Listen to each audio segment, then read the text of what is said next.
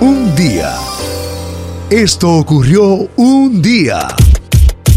Bien, así es, eh, formando parte de esta celebración mañanera, los Avengers, nosotros también estamos en el podcast. La gente disfruta de una manera pues refrescante este primer sol, la energía de un día de los reyes, que en una ocasión o en una época de nuestras vidas fue uno de los días más importantes en nuestra niñez, Día de los Reyes Magos, hoy sobre todo en Latinoamérica. En toda Latinoamérica se celebra hoy. Sí, es una celebración más mexicana, pero por la marcada influencia que tiene México por el resto de Latinoamérica, se ha ido celebrando en todos los países latinoamericanos. Claro, nosotros lamentablemente copiamos tanto la cultura norteamericana, sobre todo desde que llegó el Internet al tercer mundo, que hemos ido perdiendo el Día de los Reyes. En República Dominicana fue feriado el día del lunes, por, precisamente por el Día de los Reyes Magos. Y en la capital dominicana, no sé si se ha ido perdiendo, pero ese era el día donde nosotros decimos poner, como si fueran gallinas. Se ponen los regalos el 6. El resto del país pone los regalos en Nochebuena, el 24, 25. O sea que sí todavía se mantiene cierta celebración del día de hoy.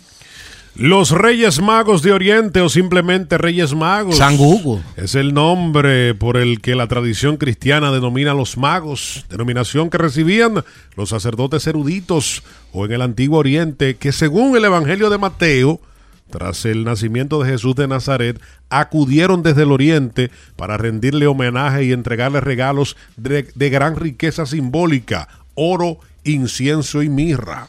Te voy a mirra eso. Te voy a decir una cosa. Jesús nació con estatus. ¿Sí? Oh, pero ¿y cómo van a llegar tres reyes a traerte regalo? Es que estaban las escrituras. Eso estaba escrito. Y, andaba buscando posada. Pero él, nació en establo, fue Jesús. Bueno, después de buscar y no encontrar, nació en un establo. Pero recuérdate que José pasó la noche buscando posada. posada, entiéndase, en el idioma de hoy, buscando un hotel. donde quedarse en aquel tiempo. Bueno, pero posada era un lugar donde pasar la noche. Sí, pero había, me imagino que había que hacer un trueque, un intercambio, tener ciertos recursos. Tú no te presentabas ante una posada con tu linda cara. Pero que posada puede ser cualquier casa, ¿entiendes?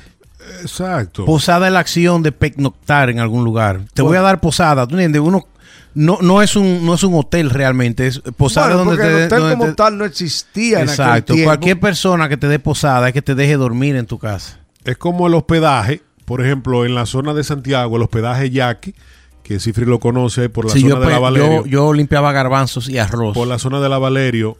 Eh, era una zona de muchos hoteles y se, le, y se le bautizó con el nombre de hospedaje y la gente entiende que el hospedaje es el mercado y no, se le puso el nombre por la cantidad de hoteles que había ahí, de la gente que llegaba de los diferentes puntos y se quedaban ahí y se hospedaban ahí. Pues mira, te voy a decir algo que tú no lo vas a creer ahora mismo. Sí.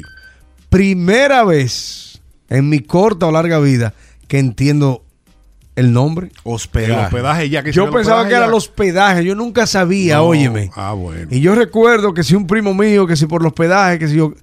Los pedajes y pedajes. Sí. Hospedaje de hospedar. Hospedaje de hospedar, esa es la movie. Ay, María Santa. Eso es así. Me acabo de entrar. Yo no sé, yo particularmente pienso que Jesucristo nació con una posición por encima de su clase. Ya buscando la historia, no en el género que ha cultivado de manera literaria la Biblia. Pero es un, es un pensar muy mío. Es un pensar muy mío.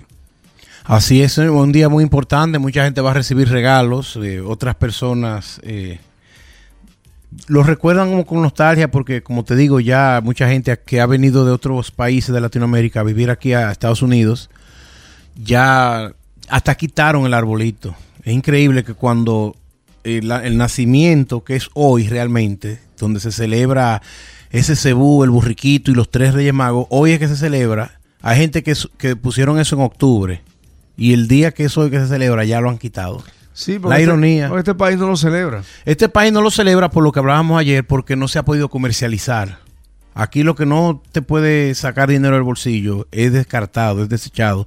La fiesta de Navidad se celebra por el consumismo, pero no es porque uno tenga ese corazón cristiano o esa ese fervor, ¿tú entiendes? De, de- del natalicio. De, lamentablemente es así. Uno, el lavado de cerebro es más grande de lo que uno se imagina. Y Sí.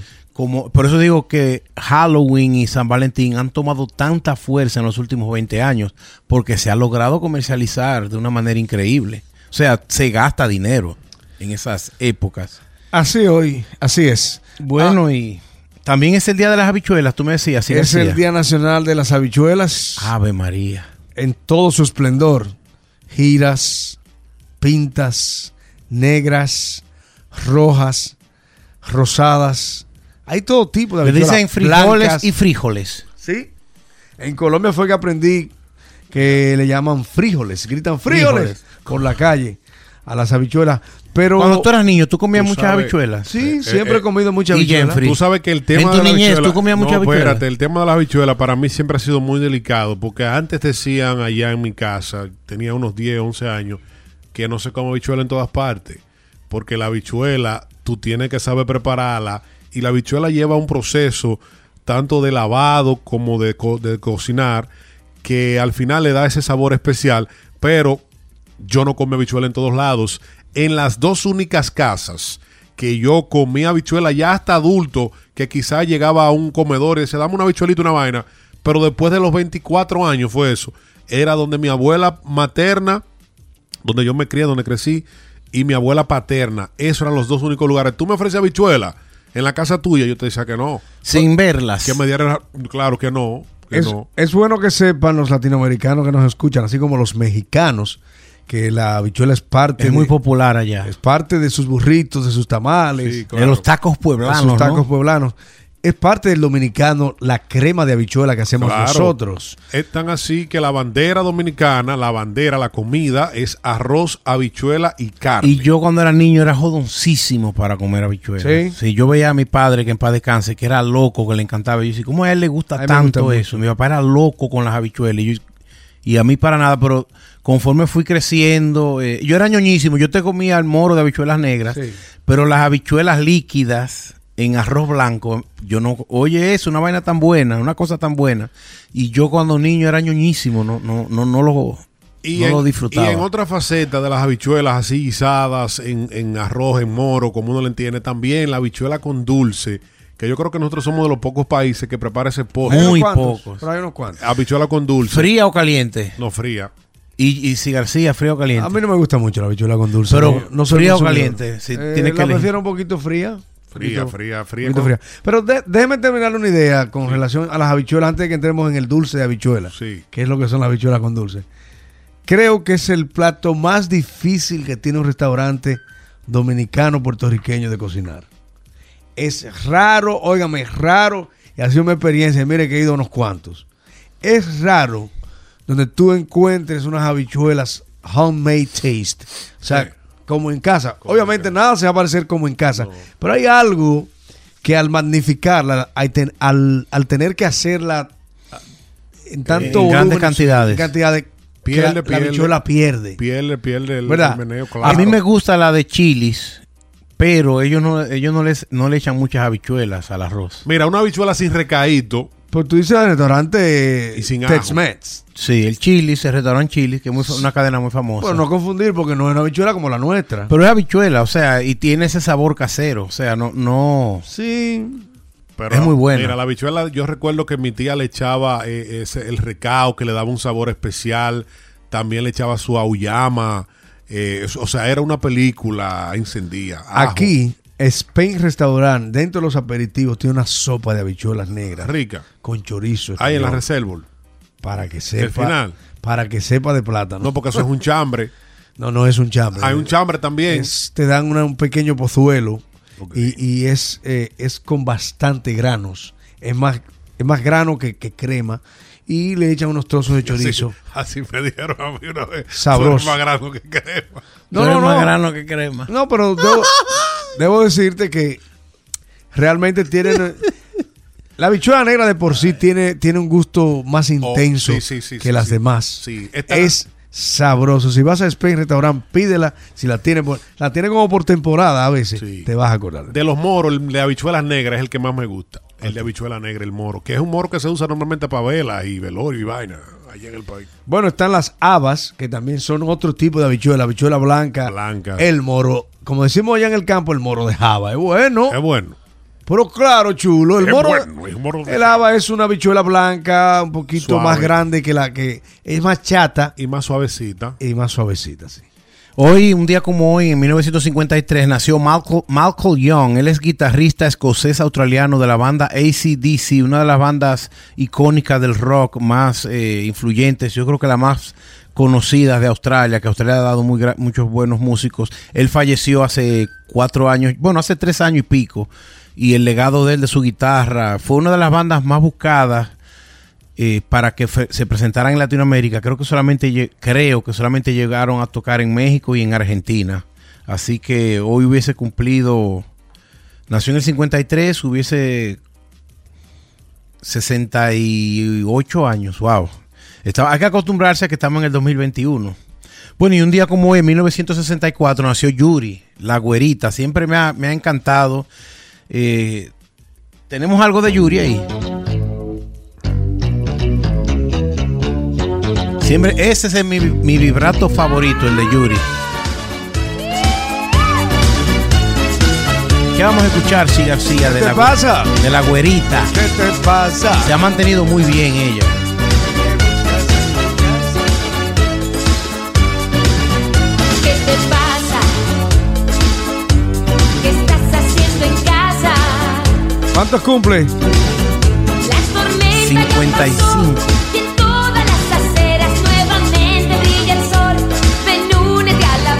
¿Qué te pasa?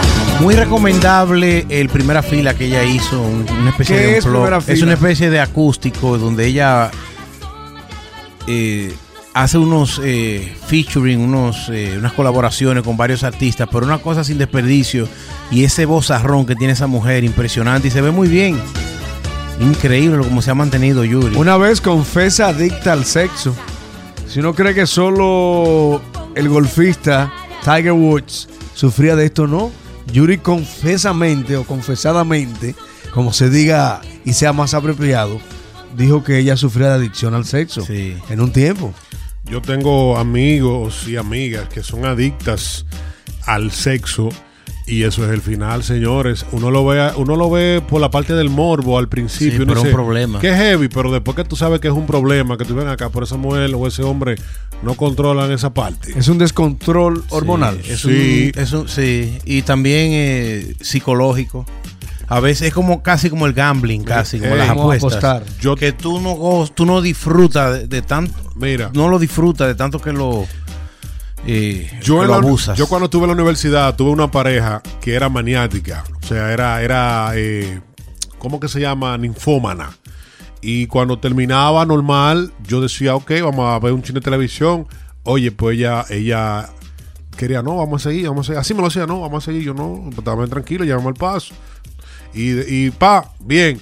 Y después, según, no, vamos a seguir. Yo no Tenía que yo, salir yo- corriendo. yo me cambié, yo me fui de ahí. Tuviste que dejar. Oh, pero por supuesto. ¿Y qué es esto? Te dio mala fama ella, te desacreditó. No, por no, eso. no, no, no, porque ella me dijo, mira, discúlpame, lo que pasa es que yo, yo soy Tengo un problema. Yo soy insaciable. Wow. Y ahí es que tú dices, no, pero esto es increíble. Que vivimos en un mito creyendo que es lo que todo un hombre desea y no lo es. No, claro que Todo no. en exceso es un problema. Soy Y a Fernan- ti. Fernando Carrillo nació un día como hoy, si recuerdan, el actor venezolano. Y recuerda Y también... Ajá. que mientras Carlos es eh, Jipetilla, Fernando Carrillo. Bueno, ahí estamos escuchando a Nick, cariñosamente Cuello o Pecueso, no mentira, Nick. Ese cantante que fue muy exitoso al principio de los 2000, se lo llevó en MP3. Aquí estamos escuchando Si sé que te tengo a ti, una canción que fue un éxito. Mucha gente nada más lo recuerda por la hora, pero él pegó como 5 o 6 ¿Qué canciones. se llama? Neck. Ned Cuello. Neck es cuello. Es Cuello. No, neck es cuello en, en inglés. Oh. Neck. Si sé que te tengo a ti, no necesito. Se lo llevó el más. MP3. ¿Qué quiere decir se lo llevó el MP3 Cifre? que son artistas europeos que lo, lo promocionaban de este lado del charco porque vendían discos. Como ya los discos no se venden, dejaron de promocionarlo.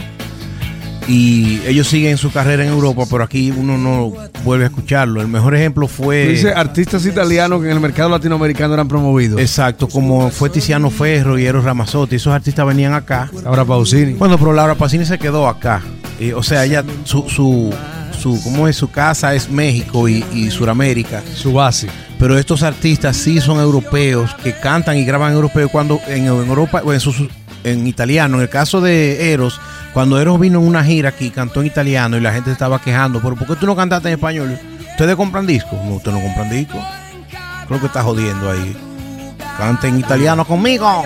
Mientras María es Playcini, Laura Pausini.